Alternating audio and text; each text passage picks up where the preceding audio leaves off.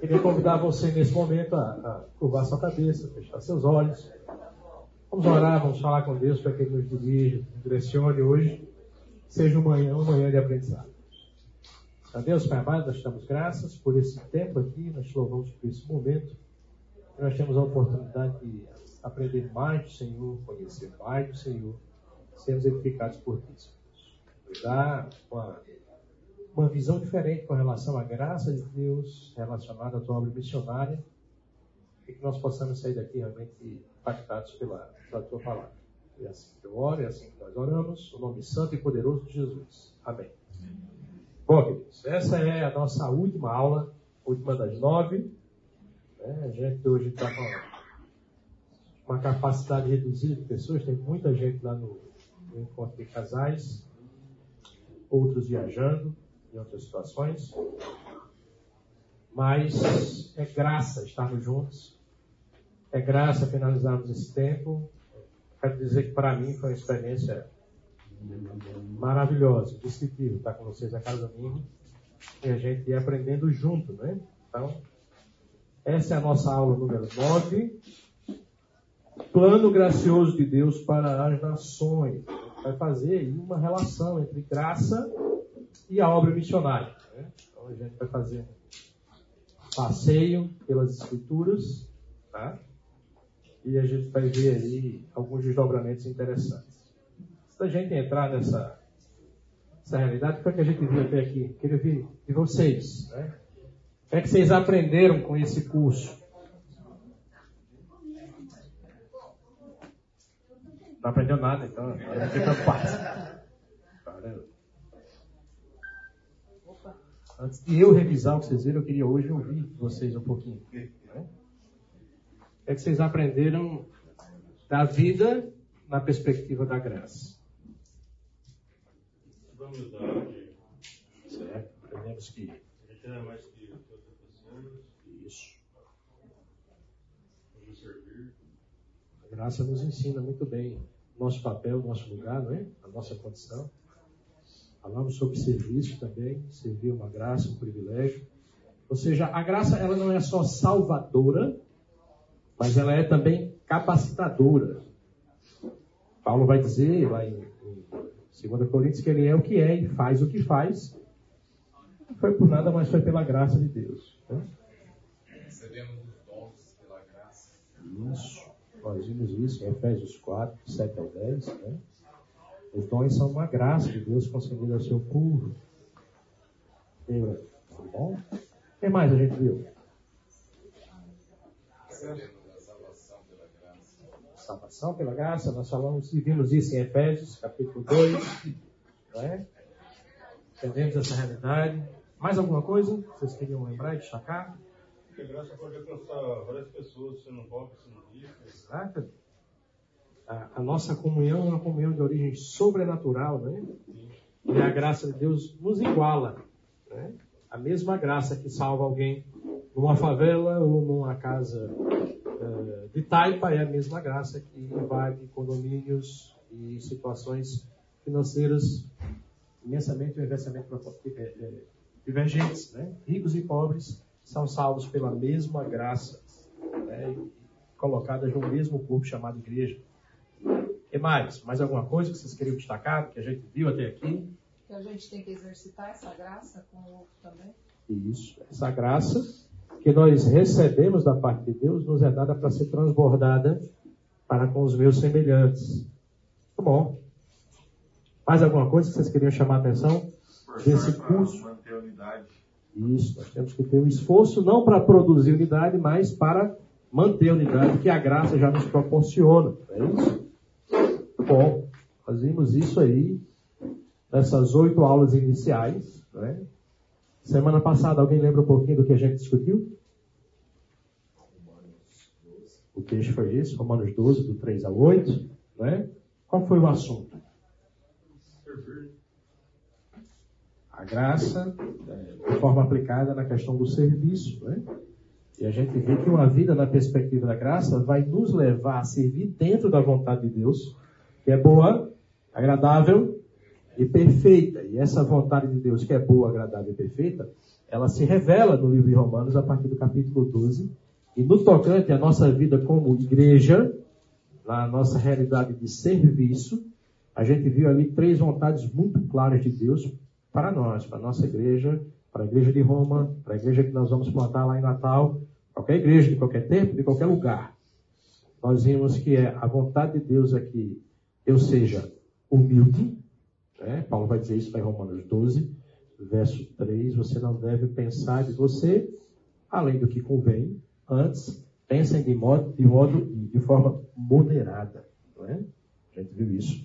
E isso tem um humildômetro, como a gente viu semana passada, né? De acordo com a proporção da fé, ou seja, de acordo com a verdade revelada nas Escrituras. É olhar para a Bíblia e eu vou pensar de mim mesmo o que a Bíblia diz que eu devo pensar de mim mesmo. E o que eu devo. Isso, por meio de um processo que a gente viu nos versículos anteriores, de uma renovação, uma transformação da minha mente. Então, olhando para as Escrituras, eu vou ter uma ideia diferente do que aí fora Aí fora, qual é a ideia que as pessoas têm de si mesmas? Elas são especiais, elas são boas, né? a vida gira em torno delas, tudo tem que agradá-las, tudo tem que estar dentro do seu projeto de ideia de consumo. Quando eu olho para as escrituras, a primeira coisa que eu percebo é que eu não sou o quê? Bom. Não sou bom. Sou ruim. Meu coração é corrupto, desesperadamente corrupto. Né? Nós sabemos disso. Basta você olhar para você mesmo. Certo? Então, a Bíblia diz que eu tenho que pensar como, como realmente convém. Eu tenho que olhar para as Escrituras e entender que eu sou pecador e tenho que entender que a pessoa que está do meu lado, está atrás de mim, na minha frente, a minha esposa, meus filhos, também são o quê? Pecadores. Né? E a gente viu que, embora sejamos pessoas diferentes, mas nós dependemos uns dos outros. A ideia de mutualidade. Serviço tem a ver com humildade, e tem a ver com mutualidade, como a gente viu nos versos 4 e 5 de Romanos, capítulo 12. Nós somos o corpo de Cristo e somos um só corpo em Cristo, com funções específicas e responsabilidades mútuas. E por último, nos versos 6 a 8, ainda falando sobre serviço, servir uma graça, Paulo vai dizer, de acordo com a graça que me foi dada, de acordo com a graça que nos foi dada, né? cada um exerça o seu dom com excelência. Ele vai dizer, se aquele que ensina, esmere-se no ensino. Se alguém que contribua, contribua com generosidade. Se alguém que tem o dom de misericórdia, faça com alegria. Então, cada um dos dons que ele vai citando ali, ele, ele coloca ali um adjetivo, a qualidade daquele dom, e todos esses adjetivos, todas essas circunstâncias, nos inserem a realidade de que o que nós vamos fazer para Deus, nós fazemos pela graça de Deus e essa graça tem que ser é, revertida de forma a que que eu faço, eu faço com qualidade. Eu não vou fazer de qualquer maneira. Eu não vou passar a semana inteira me preocupando sobre uma série de outras coisas, deixando o tempo passar e no domingo de manhã me levantar de sete horas para escrever uma, duas, três, como diz um amigo meu lá em Mossoró, duas ou três besteirinhas de Jesus. Alguém pediu para ele chamar, disse, ó, você vai pregar lá, mas assim, pessoal novo convertido, prega no máximo 20 minutos. Então não se preocupe, não, eu vou pregar só duas, três besteirinhas de Jesus. Então, quando você vê alguém que vai chamar, vai na sua igreja pregar duas ou três besteirinhas de Jesus, é melhor você ficar em casa. Ou não chamar essa pessoa para fazer isso.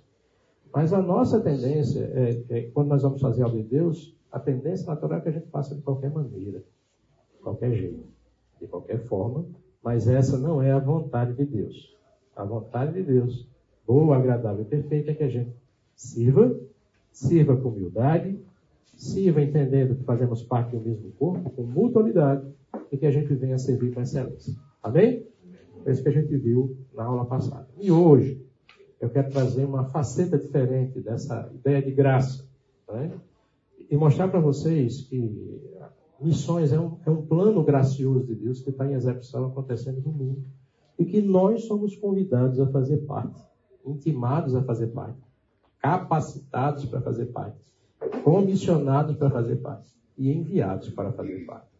Então, eu queria que você saísse daqui hoje entendendo que você tem um papel nessa obra. E esse papel não inclui você ficar de fora, nem ficar observando, nem ficar no arquibancada torcendo, aplaudindo ou vaiando quem está fazendo a obra. É um chamado individual para cada um de nós. Certo?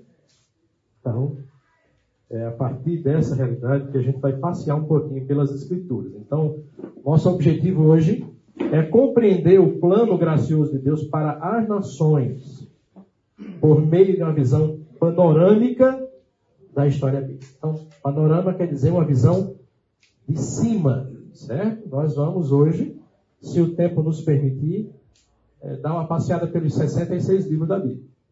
Uma visão panorâmica. Não vamos nos ater a cada texto ou a cada livro, mas nós vamos ver de cima esse propósito geral de Deus. E também compreender o nosso papel nessa engrenagem chamada missões, certo? Então, uma pergunta para a gente começar aqui a refletir. Onde é que começa missões na Bíblia?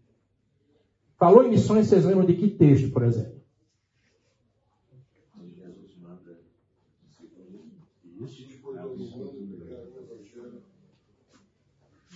Lembramos de cara da grande comissão, né?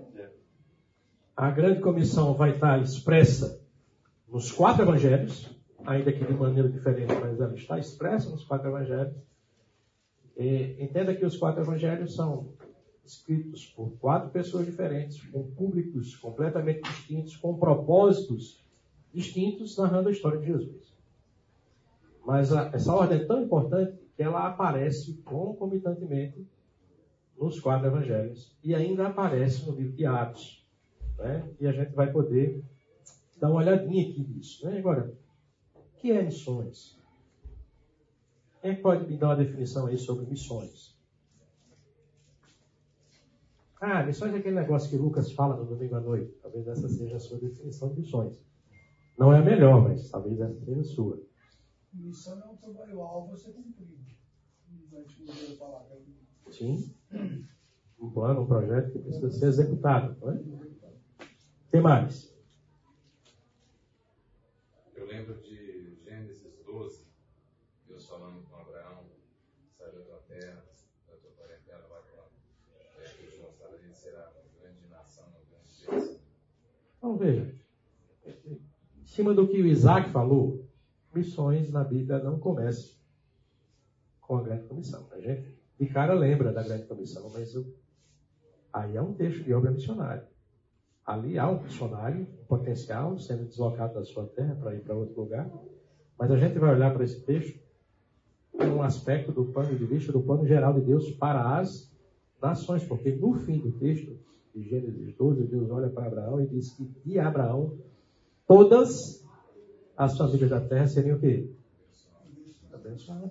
Esse é um propósito missionário, ou não? Sim. Antes da grande comissão. Então, qual é a relação entre graça e missões? É? A missão é quase que mais forte no Novo Testamento. Tem essa aí. Será?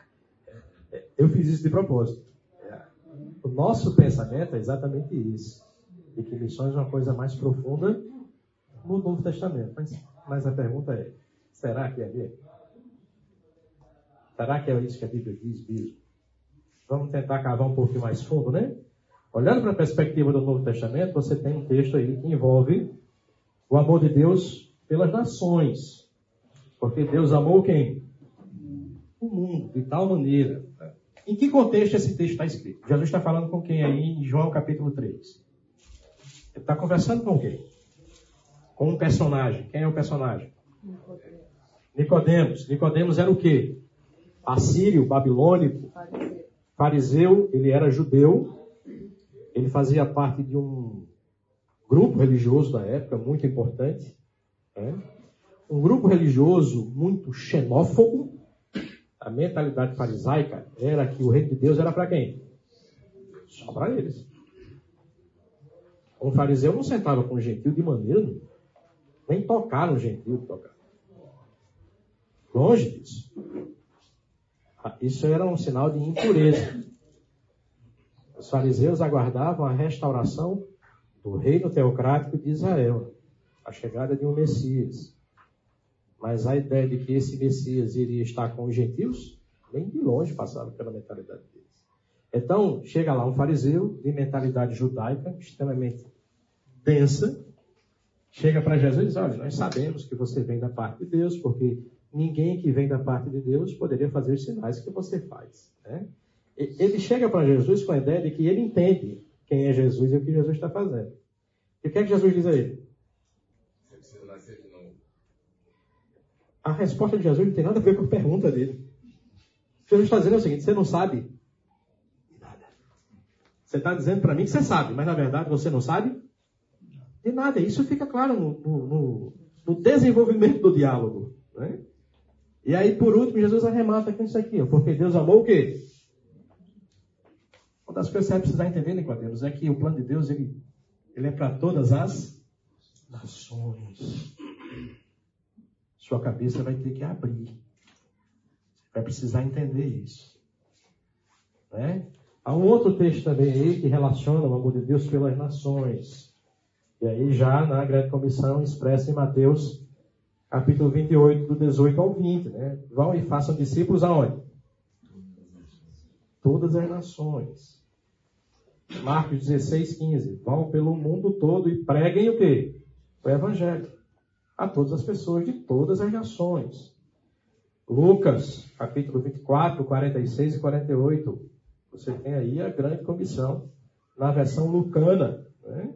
E nessa versão, o nome de Jesus teria que ser pregado, o seu evangelho de arrependimento e perdão, para quem? Todas as nações. João 20, 21. Assim como o Pai me enviou, eu os envio. Para onde é que Jesus está enviando essas pessoas? Para todas as nações.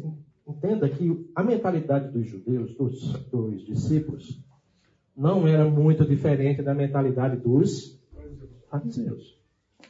O grande debate do início da igreja é o quê? Se judeus e gentios podiam fazer parte do mesmo corpo, embora eles tivessem ouvido isso de Jesus o tempo inteiro.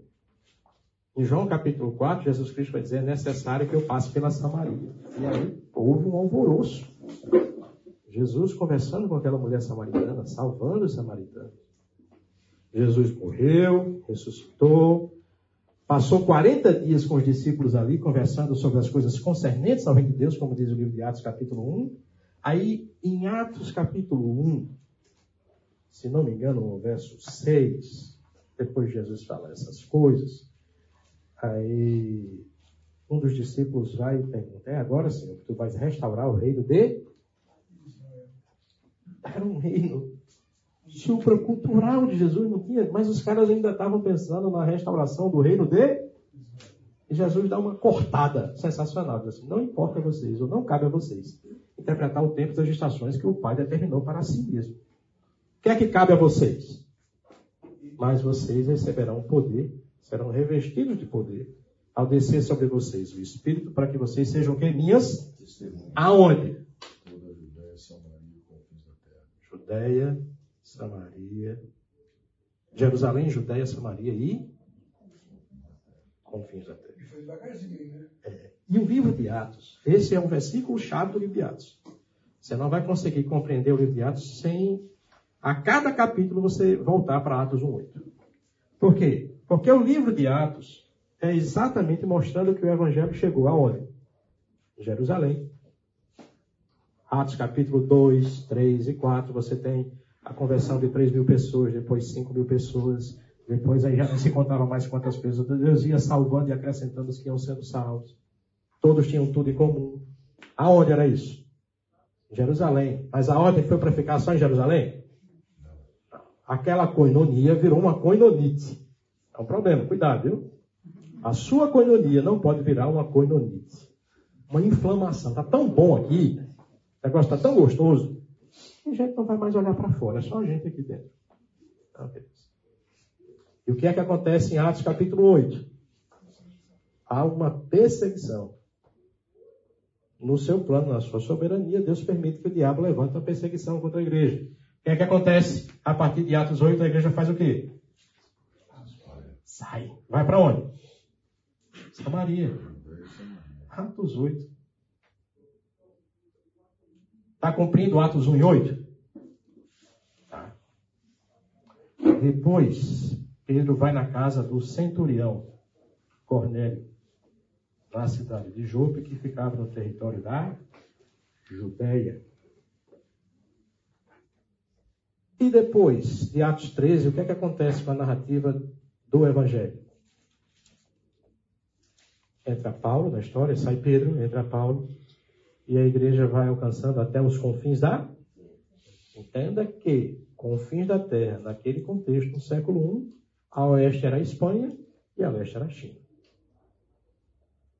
Quando Paulo escreve sua carta aos Romanos, ele diz que quer ser enviado pela igreja de Roma para pegar o evangelho aonde? Na Espanha, no fim do mundo. Quando o missionário do Velho Testamento, Jonas, decide fugir da vontade de Deus, ele, ele, quer, ele pega um navio e quer ir para onde? Para onde? Onde é que fica taça? Para a Espanha. Para onde é que Jonas queria ir? Para o fim do mundo. A América só vai existir no conceito, no contexto da sociedade a partir do século XV. Então, o fim do mundo ali. Em menos de um século, o Evangelho chegou até o fim do mundo, até os confins da terra. Né? Agora, é interessante que a minha Bíblia não tem Atos 29. A sua tem Atos 29? Tem Atos 28. O texto termina, dá a sensação de que deveria ter uma continuidade. Né? Paulo está preso. Sabe o que, é que aconteceu com Paulo? O que é que acontece com as igrejas? Porque Atos 29 é construído por cada geração. Nós fomos chamados a construir o capítulo 29 do livro de Atos na nossa geração. Né? Então você vê aí esse evangelho, essa obra missionária sendo condensada. Né? Jerusalém, Judéia, Samaria e até os confins da terra. Veja, e essa é uma conjunção que a gente tem que lembrar. Em e até. Em, com e até.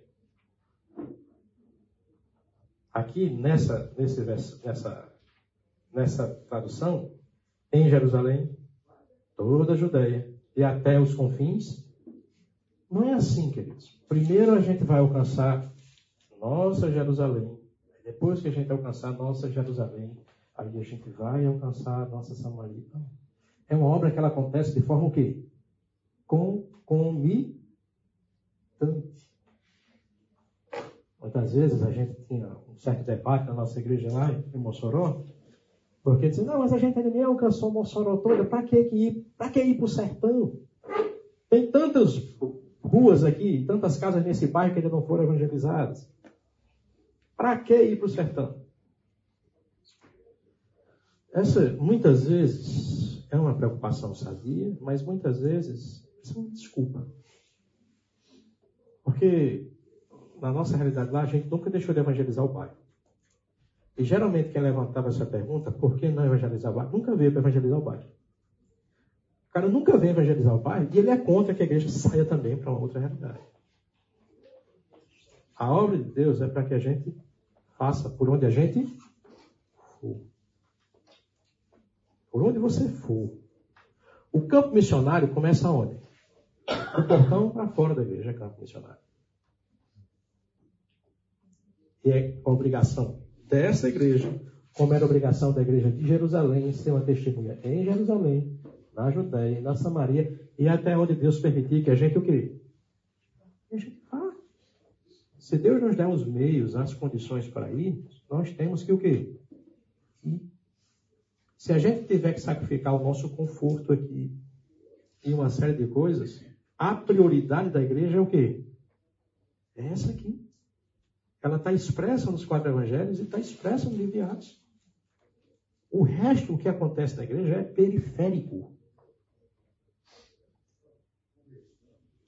Principal é isso aqui. E às vezes a gente faz o quê? Inverte as coisas. A gente faz missões quando dá, a gente evangeliza quando dá.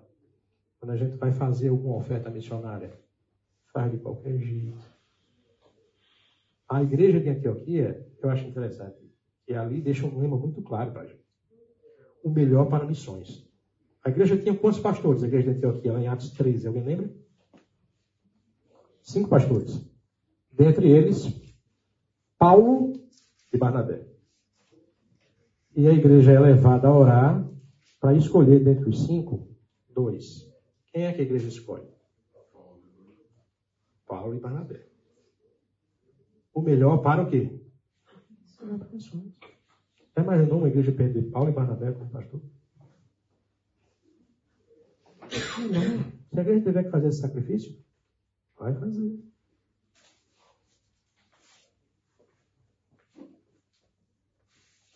Vamos lá. Vamos tentar aqui agora dar uma acelerada, uma viajada pelo tempo, né? Veja, há um propósito missionário lá na criação. Veja, Gênesis capítulo 1, verso 27 e verso 28. O homem foi criado à imagem e semelhança de Deus, não é isso? E ele foi criado para fazer o quê? Multiplicar. Para encher a terra. Encher a terra de quê? da imagem de Deus. Ao se multiplicar, multiplicar, ele estaria multiplicando e reproduzindo a imagem de quem? A ideia de Deus foi que toda a terra fosse alcançada com a sua glória. E isso está presente não só a partir de Mateus, capítulo 28 do Novo Testamento. Essa é ideia que está presente na criação. Deus criou o homem para que o homem refletisse a sua glória, reproduzisse a sua glória por toda a terra. Em Gênesis capítulo 3, nós vemos também uma ação missionária de Deus. O que é que acontece em Gênesis capítulo 3? É o texto que narra o quê? A queda do homem. O homem deixa de ser a imagem e semelhança de Deus de forma completa, plena. Ele cai e essa queda afeta o ser humano de uma forma que a gente não consegue nem compreender, o que a gente em teologia chama de depravação total, ou seja, todas as áreas do homem, imagem, a sua, o seu intelecto, as suas emoções e a sua vontade foram afetadas pelo pecado. Até então, nós tínhamos condição de decidir entre o certo e o errado sem o pecado dentro de nós. Hoje, depois que Adão fez até hoje, todas as nossas decisões, elas não são mais assim tão livres, por quê? Porque já existe algo dentro de mim. Paulo vai dizer lá em Romanos capítulo 7, o bem que eu quero fazer, faço. É? Então o homem vira ali, a partir dali, uma caricatura embotada. Nós ainda, de certa forma, carregamos uma parte da imagem, da semelhança de Deus, porque somos criaturas de Deus. né? Temos atributos que Deus nos comunicou e outros que são incomunicáveis. Né? E aí em Gênesis nós temos o anúncio do castigo. Em Gênesis nós vemos a face mais perversa do pecado, que é a separação do homem para com Deus. É sobre isso que Paulo está falando lá em Romanos 3, 23. Destituídos estão do quê? Da glória de Deus. O homem foi expulso da presença de Deus no jardim e Deus ainda colocou anjos ali com espadas para que o homem não pudesse voltar mais. Essa glória que existia no início, ela foi o quê? Rompida.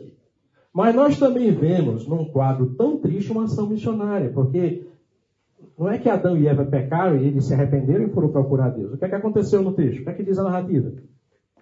Foi Deus que veio atrás deles. Foi Deus que teve a iniciativa de perguntar a Adão onde é que ele estava, onde é que estava o que é que estava fazendo.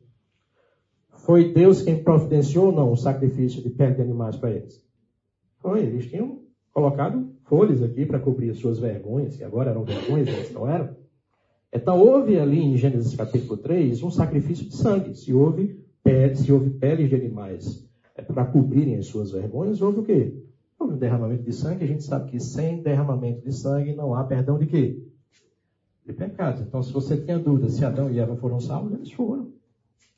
Houve um sacrifício. Houve a celebração de paz entre Deus e aquele casal. Agora, as consequências do que eles fizeram permaneceram e permanecem até hoje. Mas nós vemos o quê? Em Gênesis capítulo 3 nós vemos missões. Missões é o quê? O projeto de Deus para salvar quem? O homem. E ele fez isso aonde? Lá no Éden. Se você tem alguma pergunta, se está difícil de entender, pode sinalizar e a gente vai conversando. E também em Gênesis capítulo 3, há a promessa, a primeira promessa de Jesus Cristo, em Gênesis 3,15, quando Deus olha para a serpente e diz a relação entre a serpente e o descendente da mulher.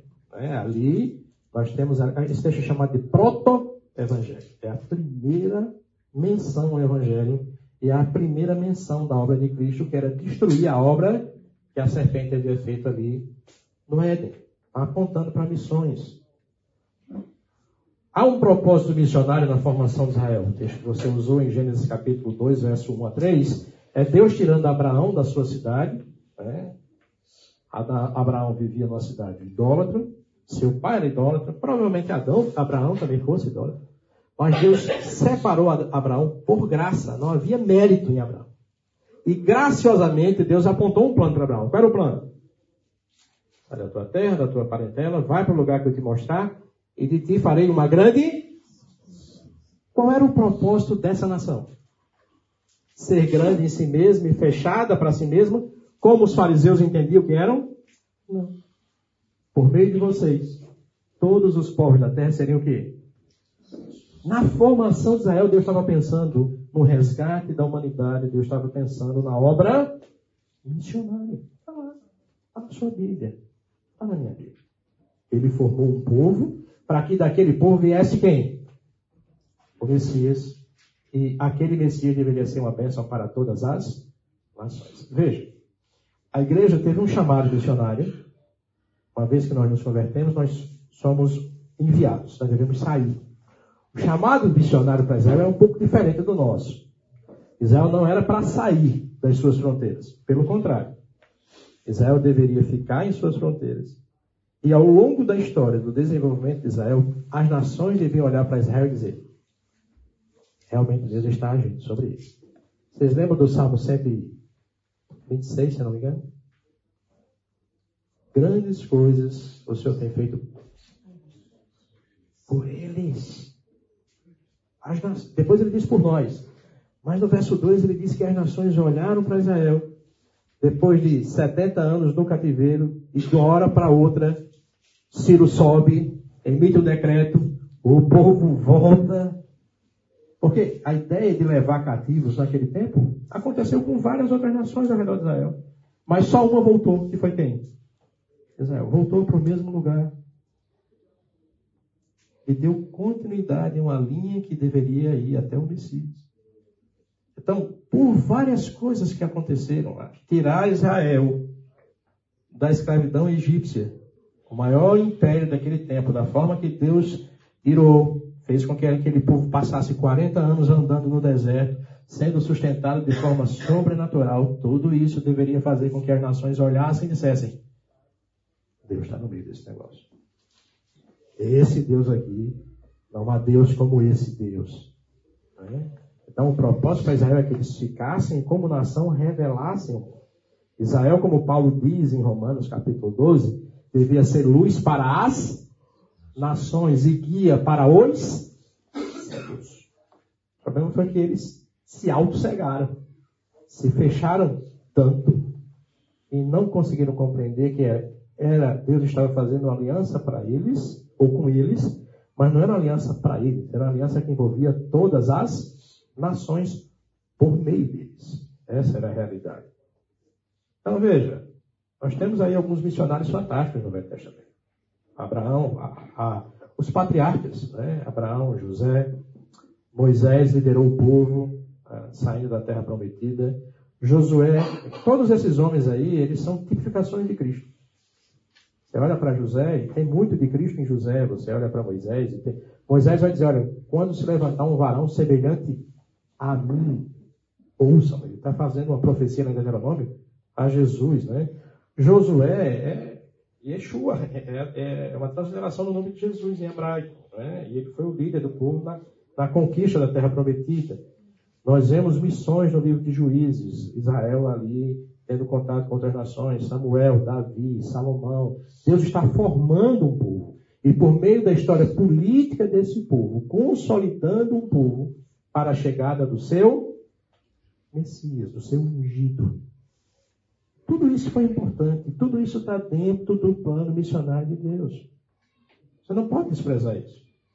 Isso aqui não é simplesmente a evolução da história política de Israel, mas é a construção do projeto missionário de Deus sendo feito para alcançar todas as nações, inclusive eu e você. Mesmo com todos os problemas surgindo. Ah, sim, sem dúvida. E nenhum desses problemas estava fora da agenda e do conhecimento de Deus. Ele sabia de todos e ainda assim por meio dos erros que o povo de Israel cometeu, Deus ainda transformou isso em bênção. Né? Na sua soberania. Então era necessário, no plano gracioso de Deus, escolher um povo, uma nação, para que o Messias viesse. Que nação Deus escolheu? Israel. Por quê? Israel merecia ser escolhido como povo? Tinha alguma coisa em Abraão que realmente chamasse a atenção de Deus? Sim ou não? Deus escolheu por um critério. Qual foi o critério? Graça. Graça. Há aqui um plano gracioso sendo escrito. Né? Queridos, se você olhar para o livro de Salmos, você vai ver missões. Você pegar o Salmo 2, é um hino em que Deus está prometendo que virá um rei que reinará sobre todas as. Quem é esse rei que virá sobre todas as nações? É Jesus. Esse é um salmo messiânico. Abra sua Bíblia no Salmo 67.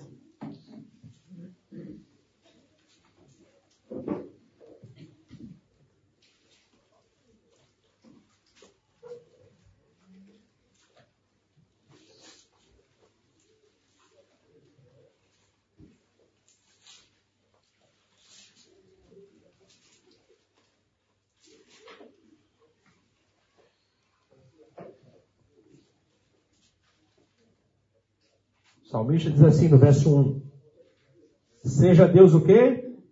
Gracioso para conosco, que nos abençoe e faça resplandecer sobre nós o seu rosto, para que se conheça onde? Na terra o seu caminho e em todas as nações a sua salvação. O plano de Deus envolvia trazer um povo, formar um povo, e a partir desse povo ele alcançar o quê? Todas as nações. Missões não começa só no Novo Testamento. Israel deveria ser um farol para todas as nações. Salmo 96, abra sua Bíblia para lá. Salmo 96 é uma convocação solene, né? Para que Deus seja adorado e louvado por todas as nações. Cantem ao Senhor um cântico novo. Quem deve cantar ao Senhor esse cântico novo? Cantem ao Senhor todas as terras. Cantem ao Senhor e bendigam o seu nome. Proclame o que? A sua salvação. Verso 7 diz assim: Deem ao Senhor, ó família dos povos, dê ao Senhor glória e força. Verso 10 diga, diz assim: Digam entre as reina ao Senhor. Então veja, o propósito de Deus para salvar o mundo, ele começa em João 3,16. Ele é, um ele é um projeto desde o início. Nós temos missões desde o início. Não é algo que a fonte inventou, não é algo que a igreja do Novo Testamento inventou, mas é um plano maravilhoso. Você vê missões nos profetas. Nós temos aí o missionário Isaías, né? Quem é que queria receber o chamado daquele? Isaías, você vai pregar agora. Vou lhe advertir. Ninguém vai o quê? Ninguém vai se converter. Vai passar 40 anos pregando. Uma pregação de condenação, de acusação. Ninguém vai me ouvir. Há também o missionário Jeremias. Jeremias, ele, ele previu o cativeiro, não só previu. Ele previu e experimentou. O livro de Lamentações de Jeremias é um livro descrito quando Nabucodonosor invade Jerusalém, destrói o povo, não é? E, e, o, e o profeta ali, ele diz que os olhos dele desfalecem em água, em lágrimas, né? E em determinado momento ele diz, eu quero trazer na memória aquilo que me traz esperança. Deus tem um propósito para esse povo, um propósito missionário gracioso. Em algum momento Deus vai trazer esse povo o quê? De volta para receber o seu ungido, o seu Messias. Bom, então nós temos aí ah, missões com os profetas. Nós vemos Daniel já em outro lugar, em outra terra, não é? na Babilônia, sendo um exemplo e para aquele povo. Ah, todos esses missionários, ou todos esses profetas, fizeram profecias não só relativas à, à restauração de Israel, mas o propósito e o plano de Deus para muitas nações. Né? Nós temos aí Oséias. Oséias teve um chamado que ninguém quer, né? Ninguém quer receber esse chamado. é, que por meio do seu casamento e por meio do adultério de sua esposa deveria revelar o amor gracioso de Deus pelas nações, pelo povo, não é? Então, queridos,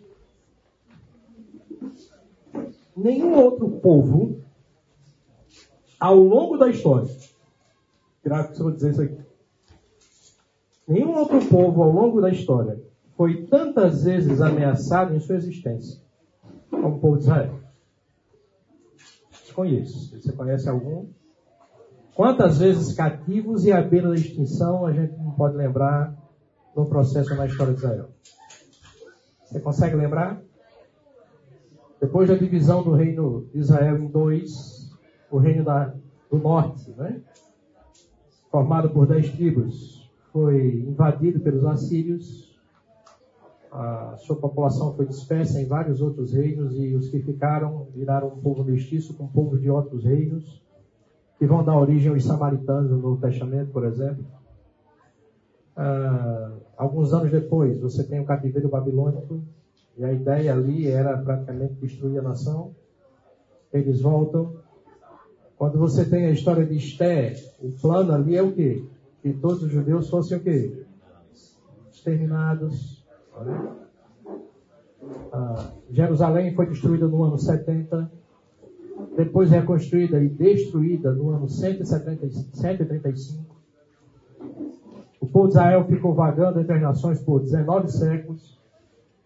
Ao longo da Idade Média, nenhum povo foi tão exterminado e perseguido como o povo de Israel.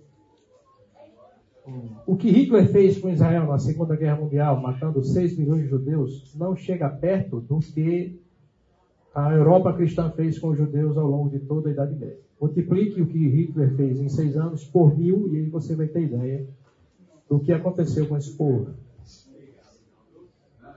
Certo? Como diz o livro, um dos, dos, um dos livros bíblicos, eu não lembro qual deles, mas diz que Jerusalém seria um cálice de tontear para as nações ao seu redor. Jerusalém está aqui e ao redor de Israel você tem o quê? Amigos ou inimigos? Inimigos. O tempo todo. A bandeira da OLP, Organização da Libertação da Palestina, de Yasser Arafat, dizia o seguinte: no sábado mataremos judeus e no domingo mataremos os cristãos. O Mahmoud Ahmadinejad, que foi um dos presidentes do Irã, ele disse que o sonho dele era varrer Israel para o mar. Tirar, depois da faixa de Gaza, vamos empurrar Israel para o mar. Israel não existe. É, o, o preletor da, da, do Congresso de Casais, ele estava falando, ele esteve lá em, Israel e, e, os povos ao redor não chamam Israel de nação, mas a ocupação. São um povo invasor.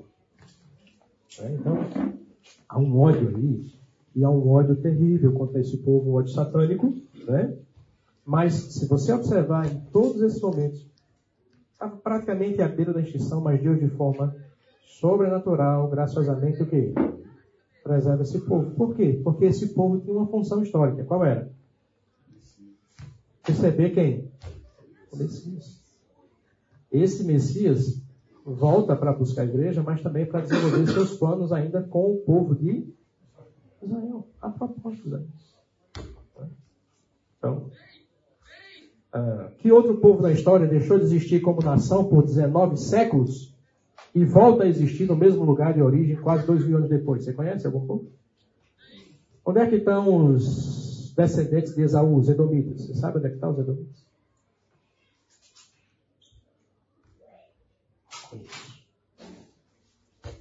Vivendo num território específico como o deles? Tem. Existem nações tão antigas porque não foram escritas. O Egito é antigo, nunca está de. E outra coisa, muito misturado, né? Os egípcios são um povo extremamente misturado. Um povo preservado etnicamente, como os judeus, não tem. Os caras, eles, eles conseguem fazer linhas genealógicas se hoje o templo voltasse a existir, você sabia quem eram os sacerdotes? Os levitas. Porque eles preservam. Você quer exemplo disso no Velho Testamento? Vá lá ler o livro de, de Esdras. São quatro capítulos que são só o quê? Genealogias. Por quê? Porque tem uma função sacerdotal. E eles ainda têm esperança de que o templo seja o quê? Nenhum povo tem isso. Eles têm. Então, querido, nós vemos o Deus missionário ao longo de todo o Velho Testamento. Na criação, na queda, na formação de um povo, na preservação desse povo, nos salmos.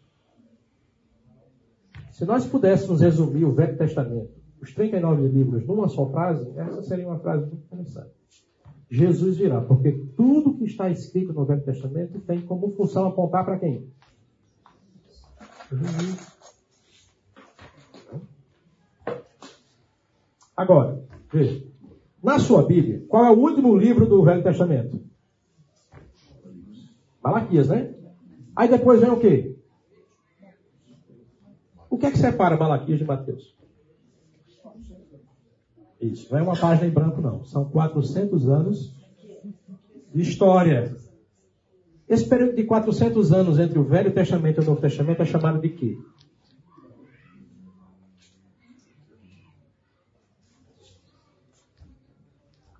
Período interbíblico, período intertestamentário ou 400 anos de. Por que 400 anos de silêncio? Como assim silêncio? É. Na Palestina todo mundo ficou mudo, foram quatro gerações, só vieram pessoas que não conseguiam falar. Quem é que ficou em silêncio?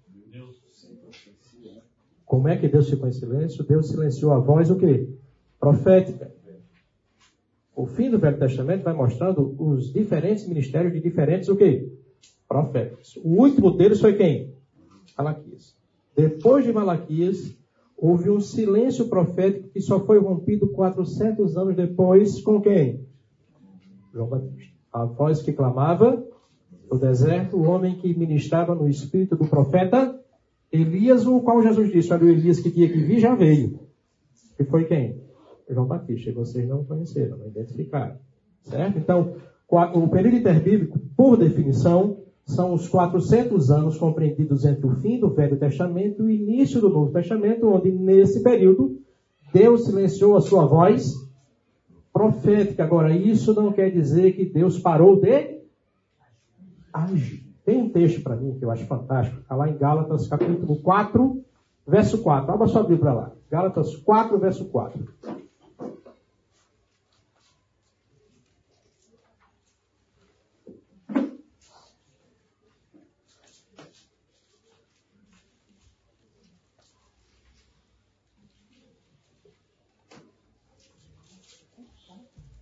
Gálatas 4, 4. Mas quando chegou a plenitude do tempo, Deus enviou seu filho, nascido de mulher, nascido debaixo da lei, a fim de redimir os que estavam sob a lei, para que recebêssemos a adoção de filhos. O que é que Paulo está dizendo nesse texto? O que é que Paulo está querendo dizer com quando chegou a plenitude do tempo? O que é que aconteceu quando chegou a plenitude do tempo? Ele diz: Jesus veio ao mundo, né? nascido de mulher. Então havia um tempo previsto, um, um tempo já pré-determinado por Deus para que Deus, para que Cristo viesse ao mundo. E Deus foi preparando a história, preparando o mundo, o palco dos acontecimentos para que Jesus viesse no tempo o quê? Certo. No tempo correto, na plenitude do tempo. E isso foi acontecendo, como a gente viu no Velho Testamento, né? a formação de um povo, preservação para a chegada do Messias. E isso se acelera de uma forma que a gente não consegue muitas vezes compreender nesses 400 anos. Por exemplo, vamos pensar aqui em nomes de pessoas no Velho Testamento. Como são o nome dos amigos de Daniel? Sadraque, Mesaque e Abednego, Acasias, Joaquim, Jeconias. Como é que são os nomes do Novo Testamento? Qual é o nome dos apóstolos? Tem algumas Arias ali? Tem alguma? Tem? Como é o nome deles? São nomes hebraicos? Mateus, Pedro, João? São? Claro que não. Algumas coisas parecem que mudaram entre o Velho e o Novo Testamento. Né? Vocês conseguem identificar os fariseus no Velho Testamento? Sim ou não? É possível compreender o Novo Testamento sem entender o papel dos fariseus?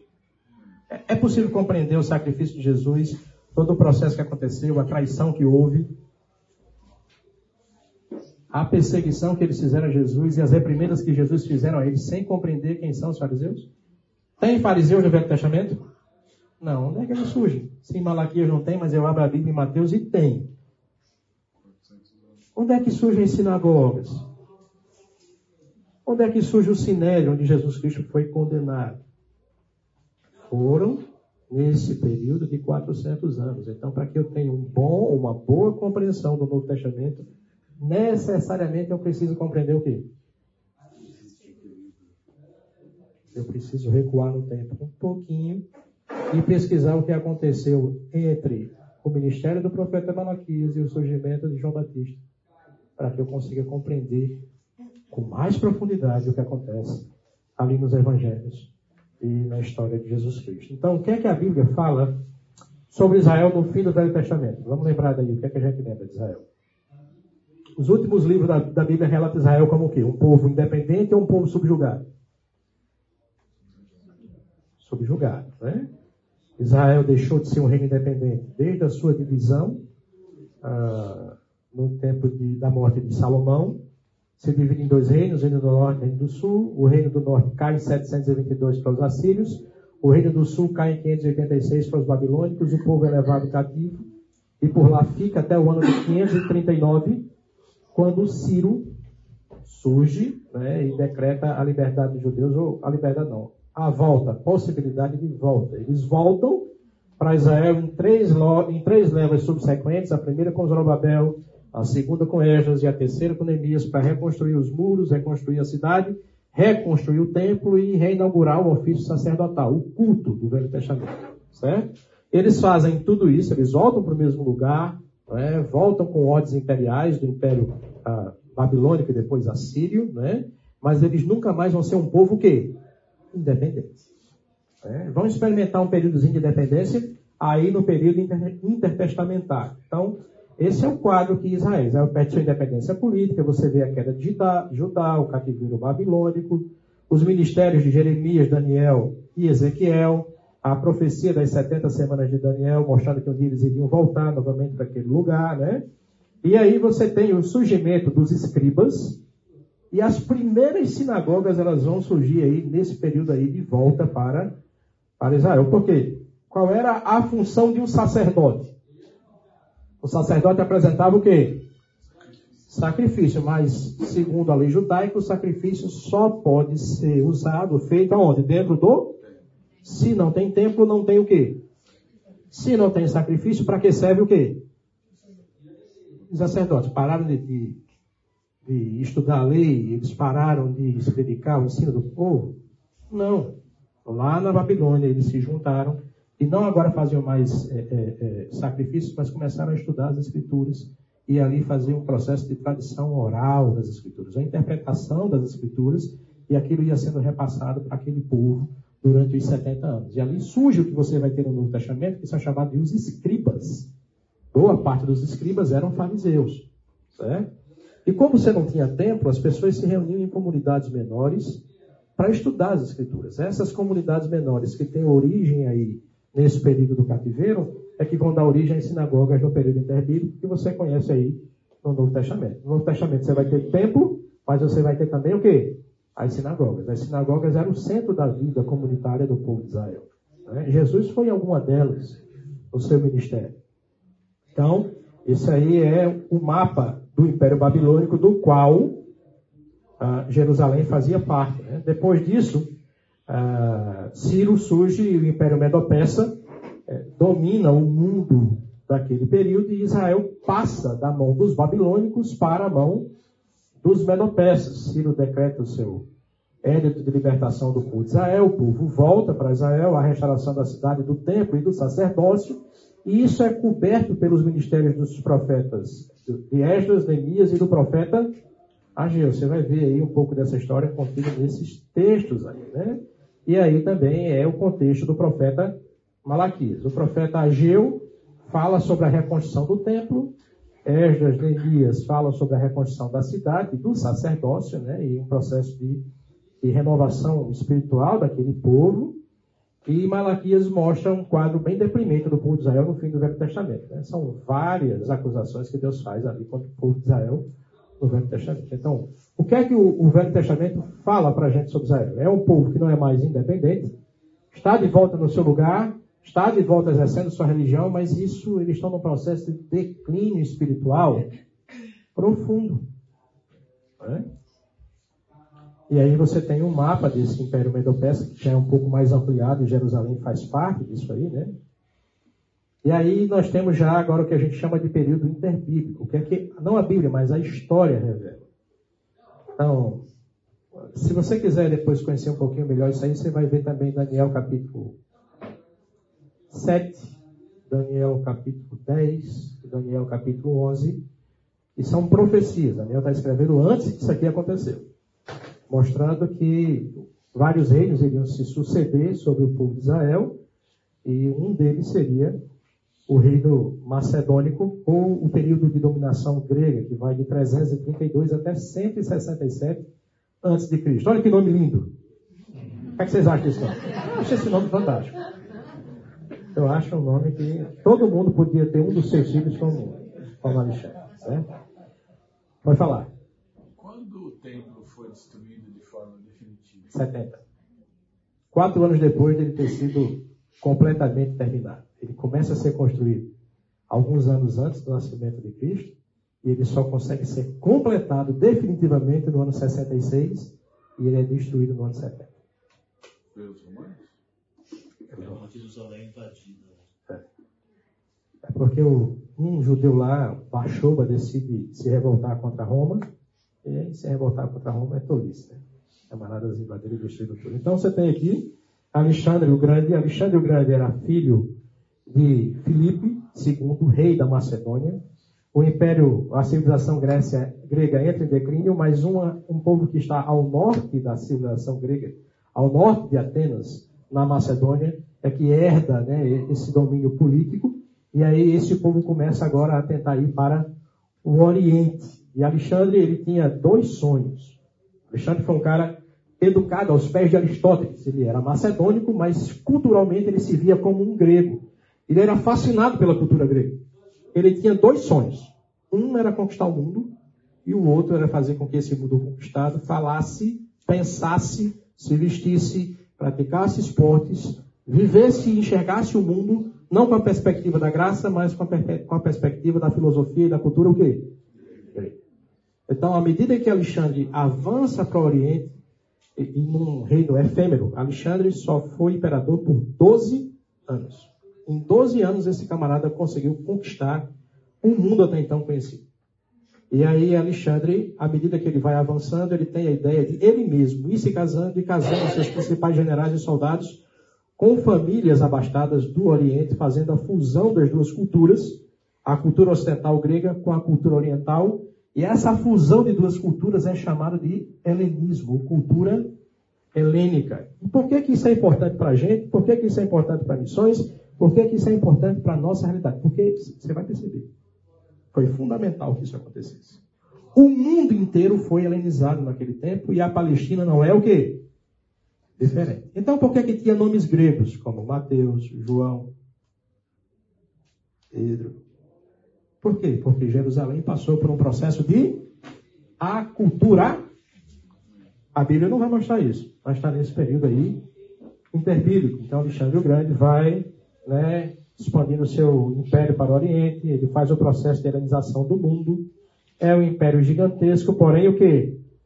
Efêmero. O livro de Daniel diz que é, é esse, esse bode com um chifre, chifre, diz que é um chifre lindo, maravilhoso, sobe e devasta todos os impérios ao redor, mas de uma hora para outra ele se quebra e no lugar dele surge um animal com quatro chifres é porque o império de Alexandre se dissipa em quatro impérios menores. Alexandre morre, e embora Alexandre fosse o grande, ele não era assim muito como todo grego naquele período na Lídia, eu não posso dizer que ele fosse um camarada muito másculo. Alexandre era apaixonado por um dos seus generais. Ele se casava com mulheres na perspectiva de que as mulheres na Grécia geravam ou pariam bons cidadãos romanos, mas os afetos de carinho, de amor, na cultura grega, na elite grega, na maioria das vezes eram homossexuais, homoafetivos, não é? Como diz aí a cultura de hoje. Então, não é tão de hoje assim, né? O ser humano é o mesmo. Ele é o mesmo. E Alexandre, por não ter assim tanto contato com mulheres, morre sem deixar o quê? Descendentes. E quando você tem um rei, um rei em que o rei morre e não deixa descendente, digo, é um samba do crioulo doido. O império foi dividido em quatro impérios menores. Certo? E aí você vai passar por um processo de fragmentação política e caos militar. Isso é um pouco do, é uma foto de péssima qualidade, mas mostra um pouquinho da expansão do que Alexandre fez aí nos seus 12 anos de império. Para a gente, é importante entender que com a divisão do seu império, a Judéia, que é onde fica Jerusalém, ela entra numa rota de colisão. Ao sul da Judéia, no Egito, você tem um dos generais de Alexandre, que é Ptolomeu. E ao norte uh, da Judéia, você tem é, Antíoco, que é um Seleucida, né? que é um outro general. E eles dois vão ficar em guerra, um vindo da Síria e outro vindo do Egito. E quem é que está no meio do caminho entre a Síria e o Egito? Jerusalém. Jerusalém sofre muito nesse período. Durante 180 anos, Jerusalém fica na mão dos Ptolomeus, né? e depois dos Seleucidas. Então, a Cleópatra, por exemplo, foi a última é, é, soberana desse império dos Ptolomeus. Né? Então você tem aí, nesse processo de helenização, vamos botar esse imagem para você ter uma ideia melhor. Então, você tem aqui Alexandria, é, Alexandre fundou 70 cidades com o objetivo de difundir a cultura grega no mundo. Uma delas é Alexandria, onde tinha uma importante é, biblioteca, né? Então você tem aqui Alexandria, você tem aqui a, a, o Império Celeste, com Antíoco, e aqui no meio você tem o quê? Jerusalém. Esses dois impérios vão entrar em conflito o tempo todo. E Jerusalém roda nesse processo. Há um processo de helenização aqui. O que é isso? Nesse processo de helenização, os judeus não podem mais ver a Torá. A a, a circuncisão é proibida. Os esportes na Judéia vão ser como eram em Roma e na Grécia, ou seja, os camaradas iam correr, iam fazer exercício pelado, nu. É, ainda bem que essa prática acabou, né? Imagina como é que seria as academias hoje, né? É um negócio complicado. As Olimpíadas. Oh, mas era assim. Né? Além disso, os nomes foram trocados compulsoriamente. Você não tem mais pessoas com nomes judeus. Esses nomes vão sendo aculturados, mais ou menos o que aconteceu aqui no domínio de domina, no período de dominação dos portugueses, quando os índios iam se convertendo, eles iam é, recebendo um processo de aculturação. A forma mais forte de dominar uma cultura é mudando o nome das pessoas, é tirando a sua característica local. E isso foi feito aqui, certo? E lógico que todo povo não gosta de passar por esse processo. Então, no meio dessa avalanche de coisas, surge um grupo de judeus que disseram, não, a gente não quer isso não, a gente quer permanecer o quê? O judeu. Esses judeus vão ser chamados de Hassidins, ou puritanos. São desses caras aqui que vão surgir os fariseus e os saduceus. É desse contexto. Pessoas que não querem absorver essa nova cultura. Eles são fiéis ao Velho Testamento, eles são fiéis ao Pentateuco. E uma dessas famílias, certo? É, vai liderar uma revolta. É, o nome do cara era Matatias, e ele tem cinco filhos: Judas, Simão, Jonatas. Os outros não lembro, todos os cinco para lembrar, mas só para ter o um contexto, eles vão é, se revoltar contra o domínio dos Ptolomeus e dos Seleucidas quem já leu a Bíblia Católica vai encontrar lá 1 Macabeus, 2 Macabeus. Macabeus era, era o apelido dessa família. Macabeus significa martelo de Deus. Certo? Eles vêm de uma família que é chamada de família asmoneana. o bisavô de Judas Macabeu, o nome dele era Asmon, e os seus descendentes são os Asmonianos. Durante 100 anos, depois da revolta de Judas Macabeu, eles expulsaram os gregos, expulsaram seus inimigos e viveram um período de independência. Nesse período de independência surgem fariseus, saduceus, que são uma divisão dos raciocínios, eles não sentavam à mesa junto também. É interessante que a morte de Jesus é a convergência dos impossíveis.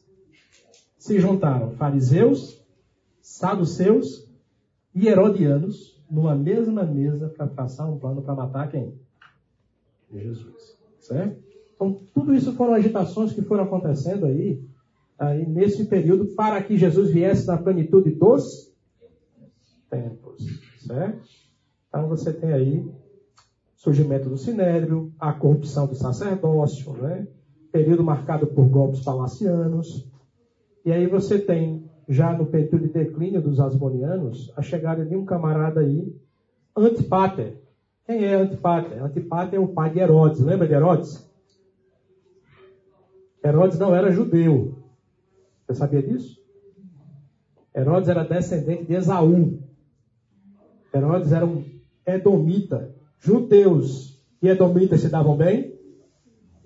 Por isso que quando eu comecei a ler o Novo Testamento e vi que o rei de Israel mandou matar os filhos, os infantes de dois anos para baixo, como é que o rei manda matar todas as crianças do seu próprio povo de dois anos para baixo? É fácil entender. Herodes não era um judeu, ele era um edomita, ele odiava os judeus e para ele foi fácil. Herodes era tão ruim era tão ruim que existia um adágio romano que dizia que era melhor ser um porco de Herodes do que ser um filho de Herodes.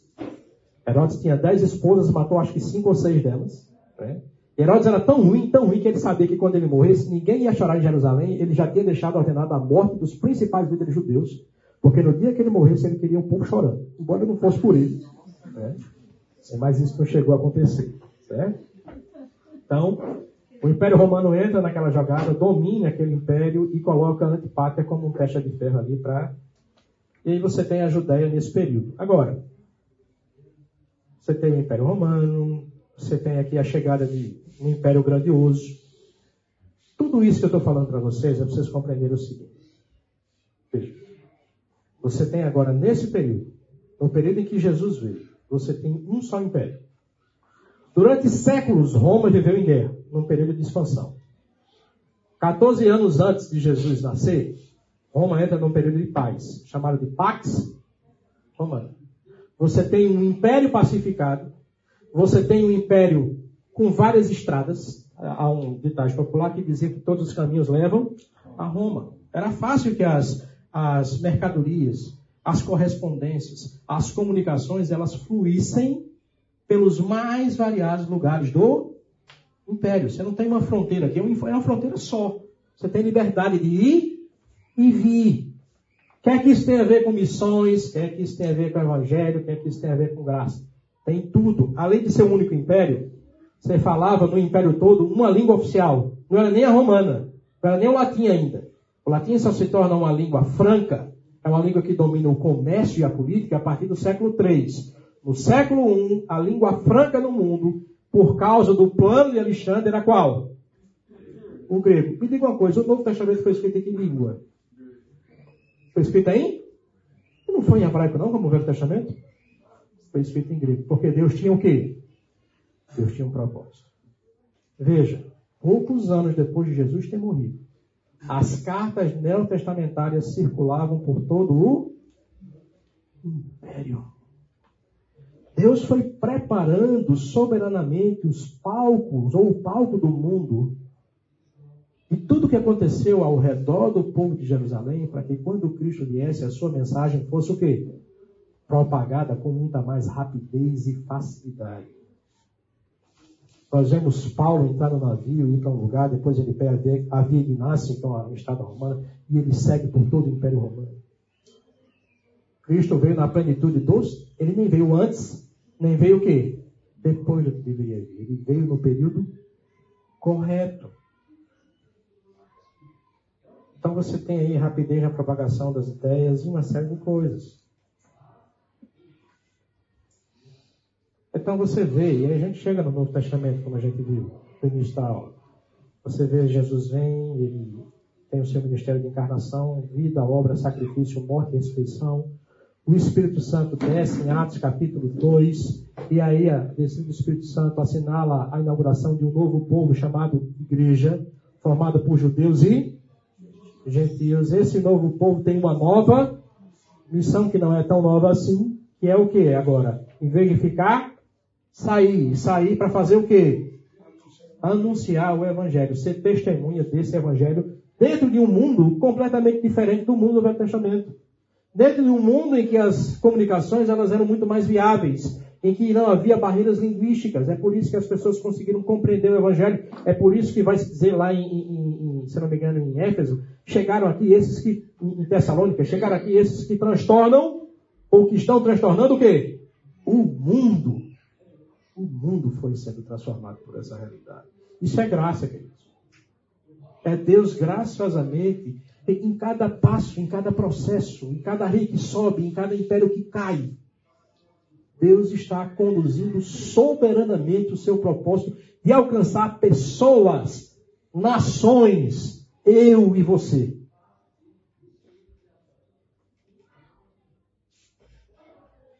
A igreja sai de Jerusalém, há uma mudança no foco do livro de Atos, sai Pedro, de cena entra Paulo, Antioquia deixa, a Jerusalém deixa de ser a igreja de preeminência e passa a ser Antioquia, que é a igreja que é a igreja enviadora de Paulo para as suas três viagens missionárias, certo?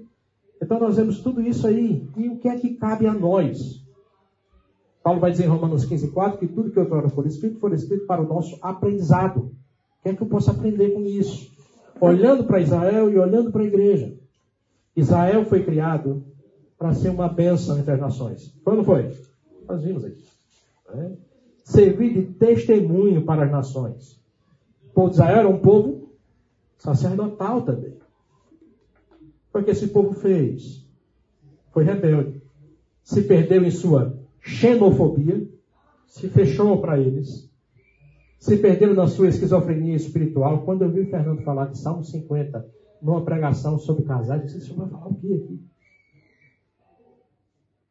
E ele conseguiu pegar aquele contexto e comunicar daquela forma como ele falou. Mas o Salmo 50 fala sobre um povo que é esquizofrênico espiritual. Deus assim, eu não repreendo vocês por falta de culto. Vocês fazem e fazem até demais.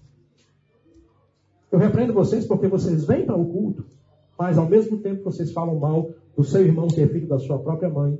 Vocês pensam que eu sou igual a vocês, farinha do mesmo saco. Isso era o que o povo de Israel estava vivendo. E se você analisar um pouquinho, talvez essa seja a nossa o quê? Realidade. Talvez a gente esteja conformado aqui, é bom, é só a gente. Talvez a gente viva uma vida espiritual esquizofrênica. A gente frequenta o culto, a gente pratica as coisas, a gente faz um ativismo espiritual, mas a gente deixa de invocar a Deus no momento da nossa angústia, a gente deixa de oferecer a Deus sacrifícios de louvor, sacrifícios agradáveis ao Senhor, e a gente não permite que Ele reine sobre nossas vidas. Dizemos com a boca, mas nosso coração está longe. Um povo perdido em sua autoconfiança. Lembra de Nicodemos? Nós sabemos que você vem da parte de Deus. diz o quê? Você não sabe nada. Você não conhece nem as coisas mais básicas, Nicodemos. Quanto mais as espirituais. É? Perdido em sua idolatria, Israel então descumpriu um dos seus mais preciosos propósitos, ser luz para as nações. Beleza, tranquilo. Agora, Quais são as implicações para a gente como igreja? Nós não podemos nos fechar em nós. Há um sertão para ser alcançado. Há outras cidades nesse país para ser alcançado. Não podemos perder esse foco. Há um, há um potencial missionário nessa igreja maravilhoso que precisa ser expandido. Eu vejo muitas vezes Lucas trabalhando ali arduamente, recorrendo a um, recorrendo a outro. Como eu disse na aula passada, nós fazemos muito com 50% da nossa força produtiva. Quantas outras cidades não seriam alcançadas? Quantos outros Alexandres não poderiam ter a oportunidade que eu estou tendo aqui? Quantas outras igrejas não poderiam estar sendo agora pensadas e formadas e o evangelho, o evangelho chegando pelo nosso país, se todos nós entendêssemos que nós temos um lugar nesse plano. Assim como Israel, nós somos um povo sacerdotal, povo de propriedade exclusiva de Deus com um propósito, anunciar as virtudes daquele que nos tirou das trevas para a sua maravilhosa luz. Assim como no Velho Testamento, Deus levantou homens fiéis e levanta homens fiéis para comunicar a sua vontade e participar do seu plano de salvação. Sou eu e você. Você está aqui hoje, Deus tem um plano na sua vida. Deus tem um plano na minha vida. E esse plano não inclui você ficar sentado, de braço cruzado, ora torcendo, aplaudindo, ora vaiando, ora sabotando, ora se esquivando. Não existe essa possibilidade. Veja o que Deus fez ao longo da história para que você tivesse sentado na sua cadeira. Quantas pessoas Deus não usou para que você agora não, precisa mais dar conta. Tá bom, missões foi bom até me alcançar, agora não precisa mais não. Queridos, tudo que veio das Escrituras, de Gênesis 3 até Apocalipse 21, é o quê? É missões. Embora você não vai ver a palavra missões na Bíblia. Mas tudo que está ali é missões. Isso quer dizer alguma coisa para mim para você ou não? Claro. Deus é missionário. A Bíblia é missionária. A igreja é missionária. Você é o quê? Você foi chamado para ser o quê? Talvez você não foi chamado para sair da sua terra. Mas o campo começa onde? Do portão para fora. Ou dentro da sua casa. Por onde você for, faça discípulos. Essa é a ordem. Queridos, a obra missionária é extenuante. Ela é solitária. Às vezes ela não aparece na igreja, não dá muito ibope. É? Mas ela tem vitória registrada nas Escrituras. Lembre, Deus tinha um povo para alcançar o que? Todas as? Eles cantavam um cântico novo, Apocalipse. És digno de tomar o livro e de abrir seus selos, porque fosse morto, e com teu sangue compraste homens de toda tribo, língua, povo, nação. É um privilégio fazer parte disso aqui. Esse é um plano gracioso de Deus para a minha vida e para a sua vida. Saber que os nossos esforços não serão em vão. Apocalipse 7, 9 diz que é visto ali sobre, diante do cordeiro, uma multidão que não se podia contar, formada por pessoas de todas as nações tribos, povos e línguas. Vai ter pessoas da comunidade que chaba lá. Paulo Afonso, de Nova Lima, do Jardim Santa Genebra, Barão Geraldo, dos Uai dos Mapuera, nós. Isso é graça. Esse é o plano gracioso de Deus para salvar as nações. E Deus não tem outro método a não ser usar a sua igreja. Você, eu. De quem é a responsabilidade por fazer isso, irmãos? De quem é a responsabilidade? De quem é a responsabilidade? Quando todo mundo entender que é minha, ela passa a ser nossa. Cursa a cabeça. Feche seus olhos. Procure diante de Deus, de forma sincera, avaliar qual tem sido o seu papel, porque você tem um papel. Como você tem desenvolvido a sua função dela. Se você está fazendo, continue fazer se não está fazendo. Seu lugar. Peça perdão, Senhor. Ao compreender que tudo que acontece de Gênesis e Apocalipse tem um propósito missionário nas Escrituras. E até o que não está nas Escrituras no período de 400 anos também tem um propósito missionário. Quem somos nós para nos olvidar dessa tarefa? Senhor Deus, Pai amado, Nós te damos graças por esse tempo aqui, nós te louvamos porque o Senhor é bom, o Senhor é gracioso e o Senhor tem cuidado de nós. E o Senhor está desenvolvendo um plano para salvar pessoas de todas as nações, todas as tribos, de todas as raças. E o Senhor nos salvou e nos colocou nessa igreja para continuar desenvolvendo esse plano. Nos dá graça sobre graça, visão, misericórdia, desejo, compreensão de que essa é a nossa tarefa. Se você não tem servido nesse ministério não tem contribuído para essa realidade, peça perdão diante de Deus agora. Senhor Deus, nos perdoa pelas nossas falhas. Tome atitude. Procure a liderança da sua igreja. Ore-se, haja-se. Porque é no nome santo e poderoso de Jesus que nós oramos. Amém.